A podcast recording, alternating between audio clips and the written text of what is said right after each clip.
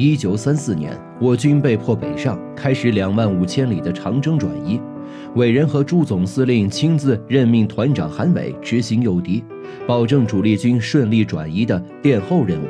十月十日，韩伟率部从江西的于都河最后一批撤离，北上长征。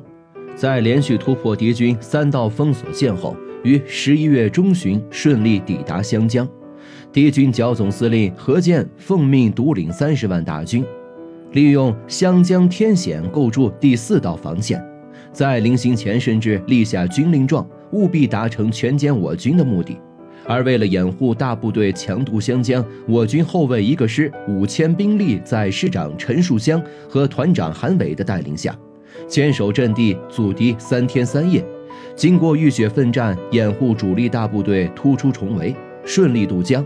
但此时全师伤亡惨重，五千人马只剩下了一千出头。师长陈树湘紧急将部队拆分，率领七百人紧急向湘南地区突围，而韩伟则率领三百人的兵力继续充当全师的后卫，掩护主力撤退。可让韩伟没想到的是，这一次突围竟然是他与师长的永别。自杀殉职，壮烈牺牲，年仅二十九岁。而韩伟则是将剩下的三百人化整为零，趁夜突围，但没走多远就遭到了上千名敌军的围追堵截，韩伟只能边打边撤，子弹打空了就拼刺刀，打肉搏战。转眼间，三百人就只剩下了三十人，弹尽粮绝，幸得乡下土郎中救助，才终于换来了短暂的生机。而这时，五千人的师部就只剩下韩伟一人幸存。两个月后，韩伟伤好痊愈，就辗转武昌的弟弟家里住下，但却不料被小人告密，惨遭敌军俘虏。直到一九三七年抗日战争爆发后，敌我双方暂时放下成见，通力合作，促成一致抗日的大好局面。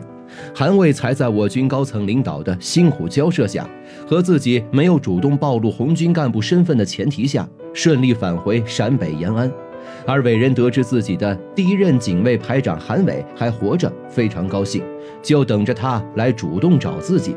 但没想到一等半年过去，韩伟也没来，伟人就通知刘亚楼上级把他带来。一见面，韩伟就脸色阴沉道：“回来半年了，怎么也不过来看看我？”韩伟的思想包袱很重，自己不仅在湘江打了败仗，而且还当了敌军的俘虏，对不起领导，也对不起战友。所以迟迟不敢来见领导。听到伟人这样说，他的脸立马就红到了脖子根儿。最后还是伟人主动打破尴尬，肯定了他在湘江战役做出贡献，让他丢掉压力和包袱，希望他可以继续到战场上拼杀效力。我的警卫排长，这不是毫发无损吗？韩伟这才豁然开朗，申请到前线打仗，在抗战和解放战场上屡建奇功，打得敌人闻风丧胆。于一九五五年被授衔为开国中将，但他却一直对湘江战役耿耿于怀。